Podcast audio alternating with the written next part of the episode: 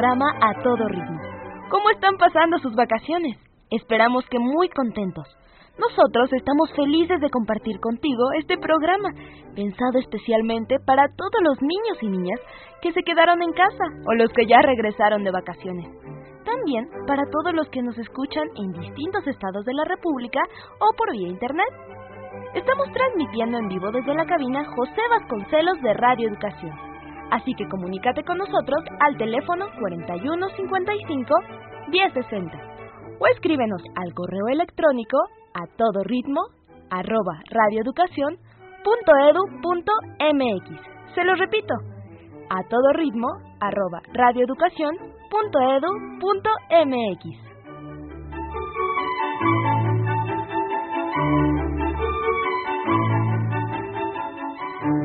Hoy, en Anécdotas y Compositores, conocerán la historia de un gran compositor estadounidense, George Gershwin. Doña Batuta, siempre contenta, nos invitará a participar en la adivinanza musical. En nuestra sección, Inspeccionando la Música, podrán escuchar qué es un pentagrama y por qué es tan importante en la notación musical. Tenemos otra gran sorpresa. En Viviendo la Música, hoy escucharán a un niño flautista que nos platicará su experiencia musical. Escuchen con atención nuestra cartelera para este fin de semana. ¿Ya están listos? ¡Comenzamos!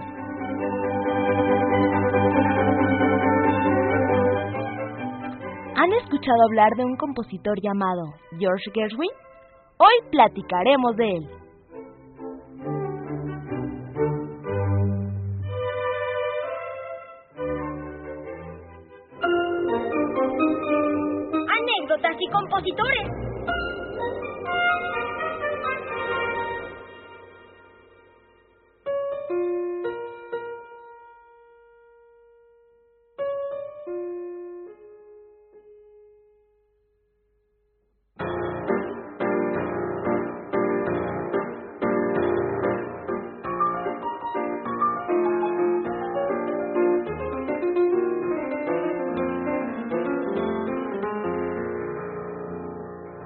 Nunca olvidaré esa mañana. Créanme, mi hermano era realmente algo especial. Ah, era una mañana de principios de enero y me acuerdo que hacía un frío espantoso. bueno, el frío que suele hacer en Nueva York por esas épocas del año. Estábamos desayunando mi hermano George y yo. A mí me gusta leer el periódico con el café de la mañana y en esas estaba cuando un recuadro de la plana cultural llamó mi atención. Era un anuncio para un gran concierto que tendría lugar el 12 de febrero, nada menos que en el Eolian Hall, y sería dirigido por el famoso director Paul Whiteman. ¿Eso qué tiene? Se preguntarán. Eso nada. Pero a continuación anunciaban como pieza central del concierto el estreno de una obra sinfónica de George Gershwin. Muy sorprendido, porque por lo general mi hermano me tiene al tanto de todas sus cosas, y más de algo, pues de tal relevancia. Le pregunté por su nueva obra sinfónica. no sé de qué me hablas, hermano. Mm. George, sé que te gustan las bromas, pero por favor dime de qué se trata, le dije pasándole el periódico. Hubieran visto su cara al leer el anuncio. Pasó de su color natural al blanco, al rojo, al morado. Por un momento pareció atragantarse. Para terminar en un blanco verdoso. George, ¿qué no, te pasa? no, no puede ser. Dios mío. Esto no puede ser. Eh, No, no. Eh, No puede ser. Intentando tranquilizarle, le dije, "Eh, mira, debe haber un error. Eh, seguro se puede aclarar. No sé a quién se le ocurrió poner tu nombre ahí, pero enseguida se va a arreglar. Tomé el teléfono para hablar con el responsable, pero George me detuvo. No, Aira. No, no, no lo hagas. ¿Por qué? No, no llames a nadie. ¿Cómo? Eh, es verdad que yo quedé con Paul Whiteman hace como seis meses que compondría una obra para este concierto, pero Ah, la verdad es que desde entonces se me olvidó por completo. ah. no sé cómo se me pudo pasar, pero la verdad es que no tengo ni el primer acorde. Pues voy a hablar de todos modos. Hay que cancelar. Ya veremos después, eh, con algún abogado, la manera de salir pues menos perjudicados. No, no, no, no, Aira, no lo hagas. Voy a componer la obra. ¿Qué? Ujú. Pero eso es un disparate, George. Un tremendo disparate. Falta poco más de un mes. Sin contar que la orquesta lo tiene que, por lo menos, tener una semana antes para ensayar. Es una locura, George. Por más que traté de disuadir a George, él estaba decidido a hacerlo. Según sus palabras, Era una oportunidad que no podía desperdiciar, hermano. mm,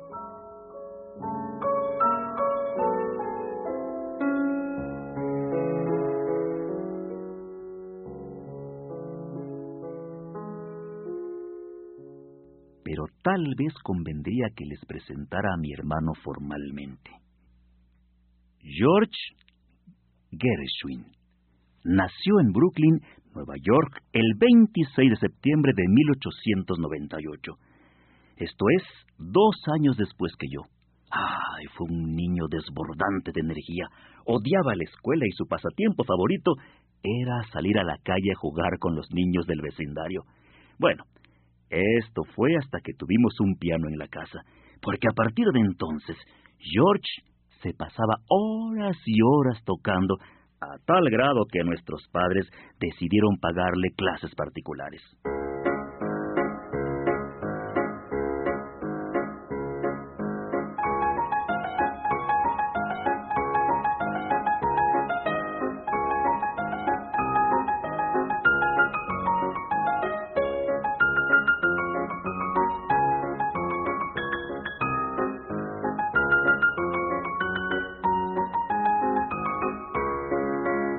Así aprendió la técnica pianística tradicional y las grandes obras de los compositores clásicos.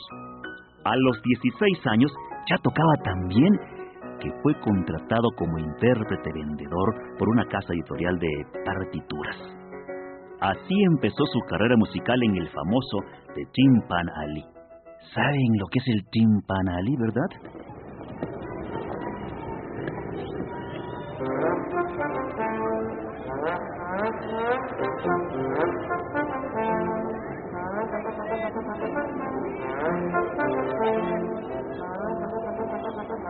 The Tin Pan Alley, que quiere decir el callejón de las cazuelas de hojalata, fue el nombre que se le dio a un tramo de la calle 28 oeste de Manhattan, que va de la Quinta a la Sexta Avenidas, en donde varios editores musicales se instalaron hacia finales del siglo XIX. Ahí, cada casa editorial tenía pianos en la calle. Los músicos tocaban y vendían las partituras a 30 o 40 centavos de dólar cada una.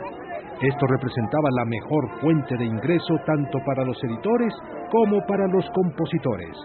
El Tin Pan Alley fue el mejor medio de difusión de las canciones populares norteamericanas hasta la primera mitad del siglo XX.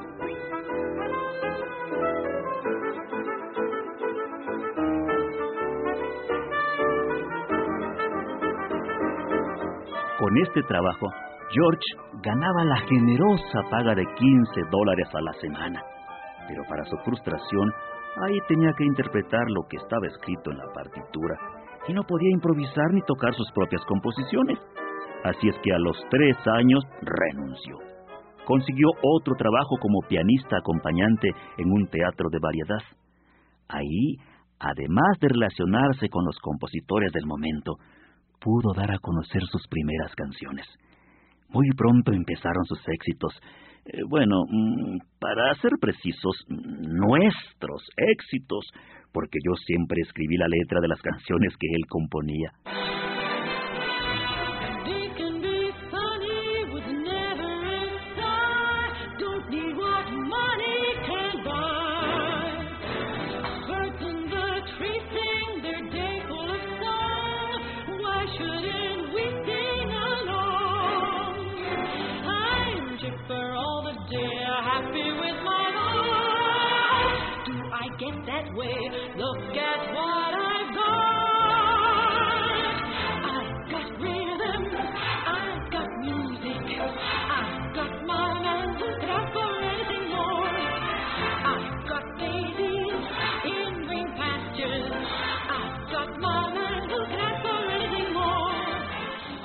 En 1923, a su regreso de Londres, donde había ido a estrenar un musical, una famosa cantante lo contrató como acompañante para un recital que daría próximamente en una importante sala de conciertos. Mi hermano, por supuesto, aceptó y el tremendo éxito de ese recital hizo que el público amante de la música seria, bueno, por llamarla de alguna manera, reconociera el talento de mi hermano. Una de las consecuencias de ese recital fue justamente que el director Paul Whiteman le encargó una obra que conjuntara la música de jazz, tan popular en Estados Unidos, con la tradición clásica de la música europea. Ese encargo, precisamente, era el que se le había olvidado a mi hermano.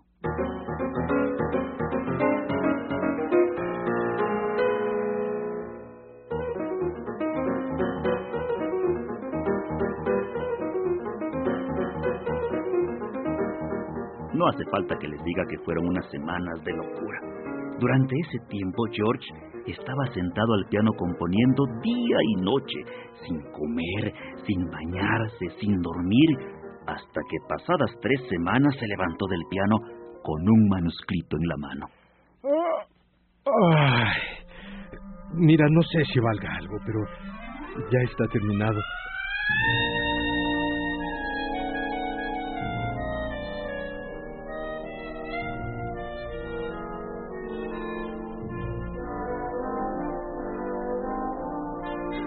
¿Qué decirles del día del estreno?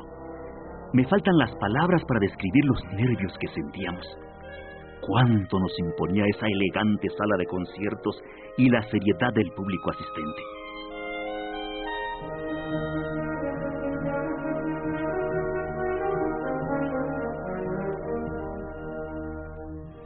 Pero en cuanto el director levantó la batuta y escuché a mi hermano tocar esa música maravillosa, supe que la Rapsodia en Azul pasaría a formar parte de la música universal.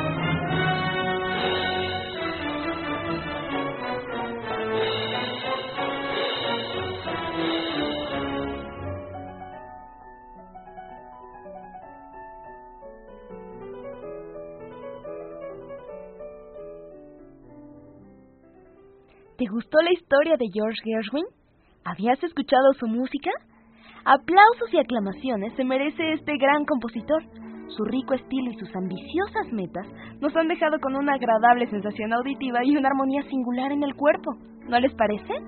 Pueden comunicarse con nosotros al teléfono 4155-1060 o escribirnos al correo electrónico a todo ritmo arroba radioeducación.edu.mx. Mientras esperamos su participación, vamos a escuchar qué sorpresa nos tiene Doña Batuta, que por cierto ya está ansiosa para compartir contigo la adivinanza musical del día de hoy. A los tres primeros niños que respondan correctamente, Doña Batuta les obsequiará tres pases dobles para el ciclo Conciertos Extraordinarios que se llevará a cabo este domingo 26 de julio en punto de las 5 de la tarde, en la sala Manuel M. Ponce del Instituto Nacional de Bellas Artes.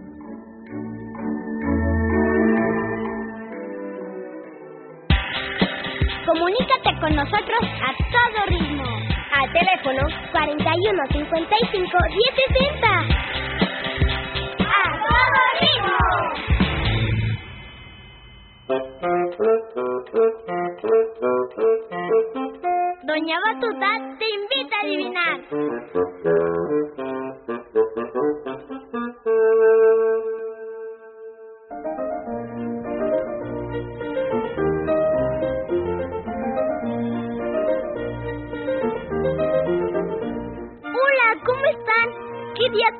Hoy en el ensayo con la orquesta estuve bailando con gran alegría.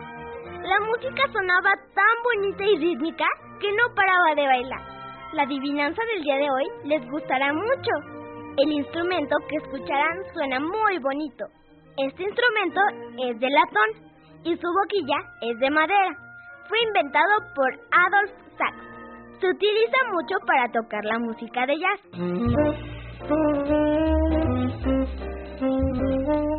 ¿Ya saben de qué instrumento estoy hablando? Escuchen con atención.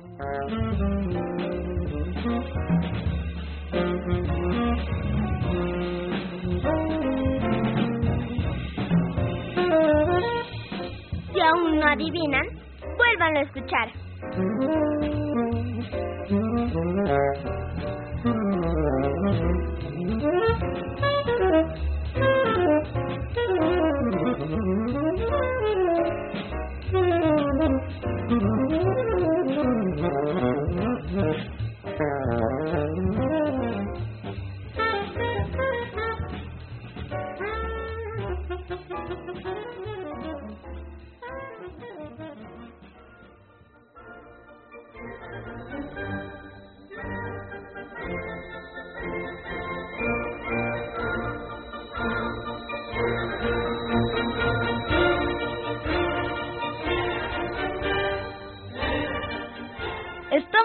Sus llamadas. Muchas gracias por comunicarse con nosotros.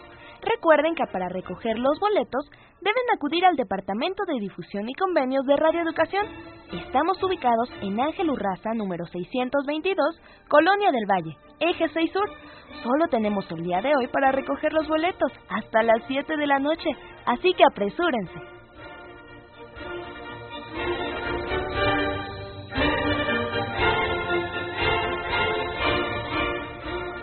Seguramente ya conoces el pentagrama. Es el que se utiliza en la música para escribirla.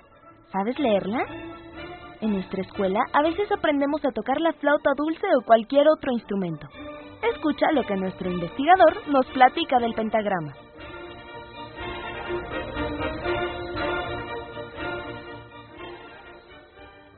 Inspeccionando la música. Palabra del día. Pentagrama. La música se escribe por medio de signos que se colocan sobre el pentagrama. El pentagrama está formado por cinco líneas horizontales y equidistantes que se enumeran de abajo hacia arriba. Entre dos líneas hay un espacio, por lo que en el pentagrama hay cinco líneas y cuatro espacios. Las notas se escriben en forma de bolita, ya sea sobre una línea o un espacio. Para escribir las notas en el orden gradual, por ejemplo, do, re, mi, fa, sol. Estas se escriben en orden consecutivo. Línea, espacio, línea, espacio, línea, espacio. O espacio, línea, espacio, línea. Si se escriben notas solo sobre las líneas o solo sobre los espacios, se están saltando cada vez un sonido dentro del orden consecutivo. Como si al contar lo hiciéramos de dos en dos. Uno, tres, cinco, siete, nueve, once. O dos, cuatro, seis, ocho, diez. En música nos dará, por ejemplo, do, mi, sol, si, re.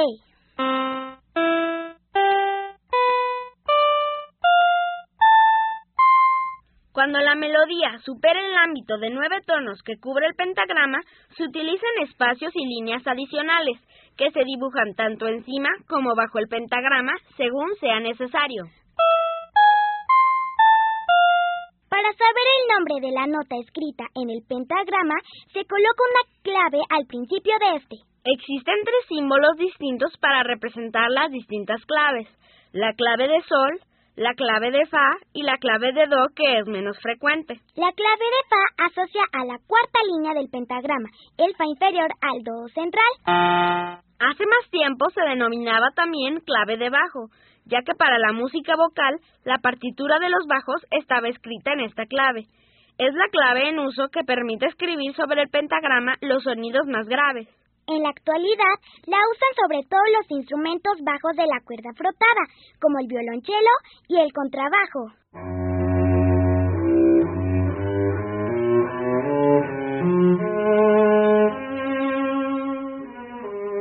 Los instrumentos más graves de la familia del viento metal, como por ejemplo la tuba o el trombón.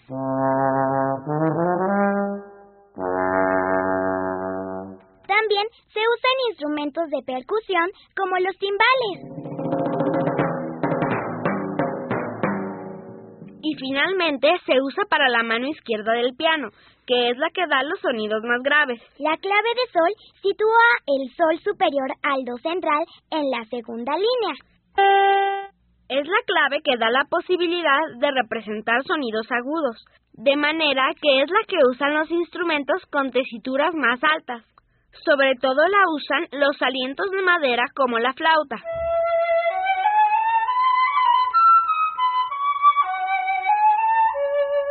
Las cuerdas agudas como el violín.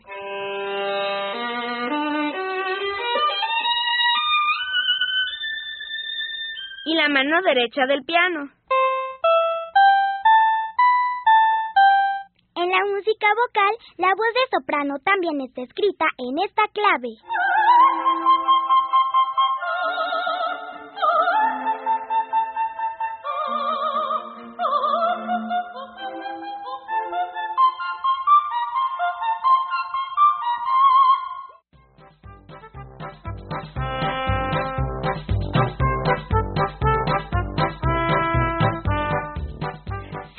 Líneas musicales, cinco líneas mágicas. El pentagrama es un verdadero misterio dentro del mundo musical. Un misterio que poco a poco iremos descifrando. Imagínense, con unos cuantos movimientos podemos viajar en los sonidos. Del do al re, del re al fa, del fa al sol, del sol al la, del la al si, del si al do y así interminablemente. ¿Qué les pareció la palabra del día de hoy? ¿Quieren hacernos algún comentario? Llámenos al 41 55 10 60.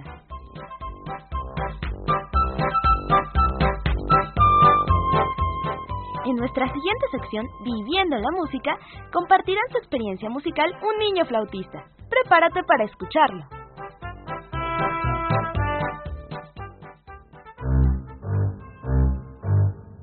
Viviendo la música.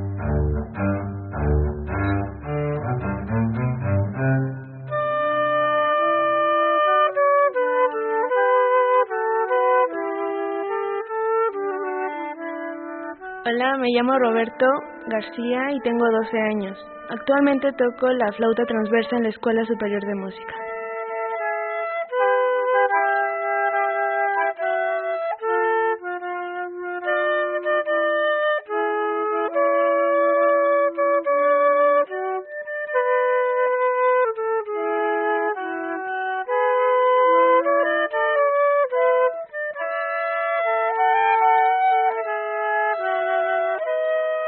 Yo inicié estudiando música gracias a mi hermana, pues ella estudiaba piano antes que yo.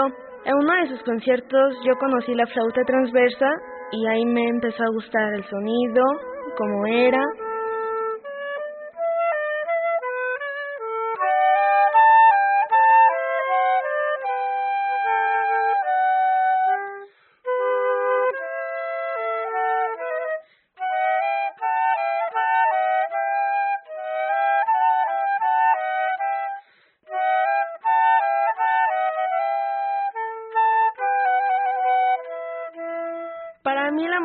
Es un medio de comunicación, pues ella nos permite expresar nuestros sentimientos.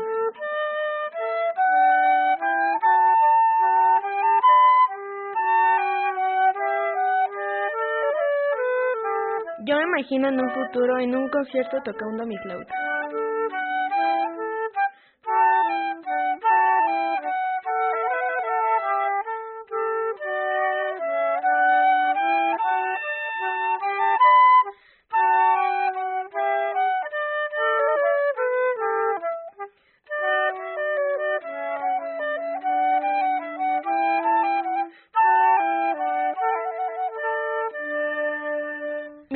Mi maestro es una gran persona, pues ella me enseñó a tocar la flauta, me enseñó todos sus sonidos.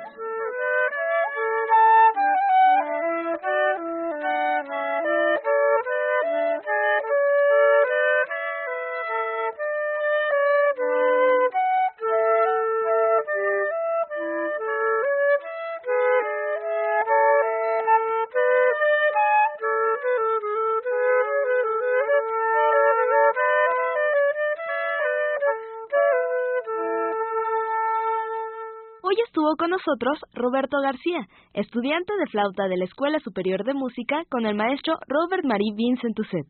Interpretó el movimiento largo y el movimiento rondó del compositor Michel Blavet.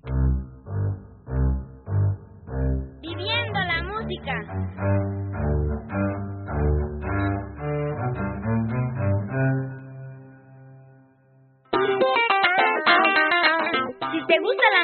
Y tocas un instrumento?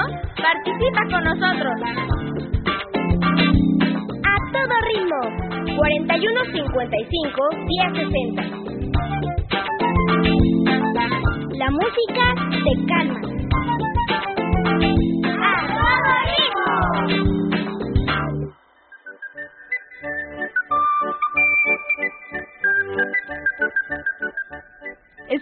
Que hayas disfrutado esta bella experiencia que Roberto Damián García nos platicó. Ahora te invitamos a escuchar las propuestas que el Instituto Nacional de Bellas Artes tiene para ti.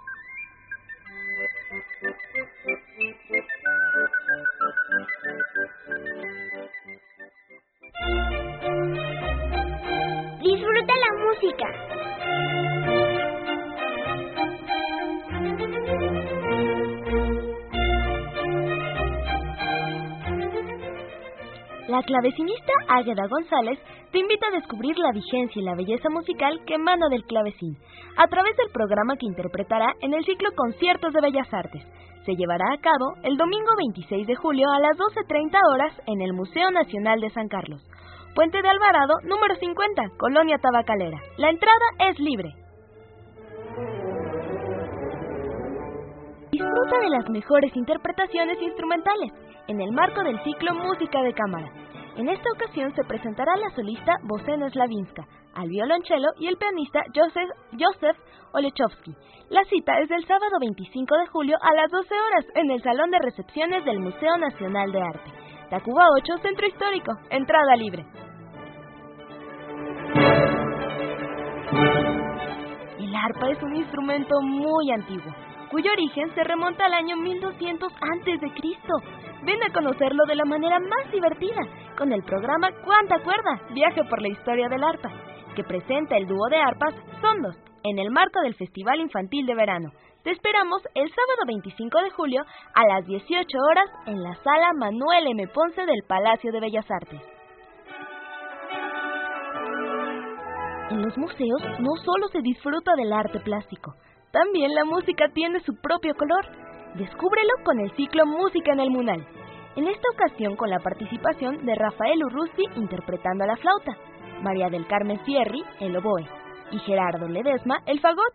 Date prisa y reserva tu lugar el domingo 26 de julio a las 12 horas en el Salón de Recepciones, Museo Nacional de Arte, Tacuba 8, Centro Histórico. Entrada libre.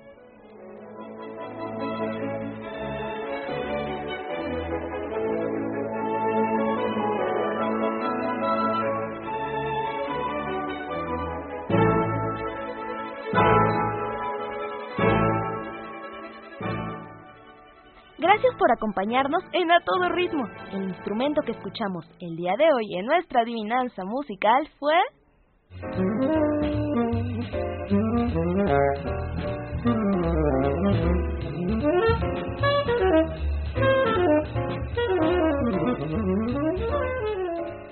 saxofón, correcto. Muchísimas gracias a todos los ganadores. Diana, Diana Hernández Bautista, Paulina Rodríguez Camacho, que además le manda saludos a su primo Esteban y a su papá. Itzia Hernández Méndez, que también manda saludos a todos los del programa, a la producción y a mí. Y este, quien nos habló por aquí, Iván Casas Córdoba y Anaí González. Muchísimas gracias a todos ellos. Los ganadores recuerden que deben recoger sus pases aquí en el Departamento de Difusión y Convenios de Radio Educación. Nos ubicamos en Ángel Urraza 622, Colonia del Valle. Solo tienen el día de hoy hasta las 7 de la noche. Por hoy nos despedimos. Les recuerdo que nos escuchamos el próximo viernes aquí en Radio Educación en su programa A Todo Ritmo en punto de la 1.30 de la tarde.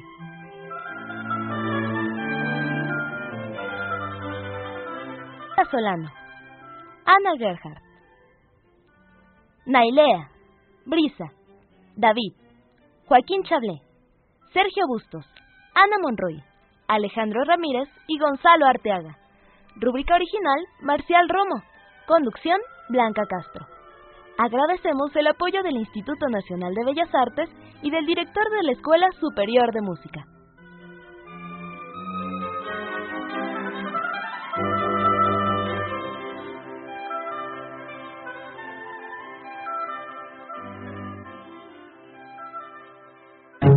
Esta es una producción del Instituto Nacional de Bellas Artes y Radio Educación.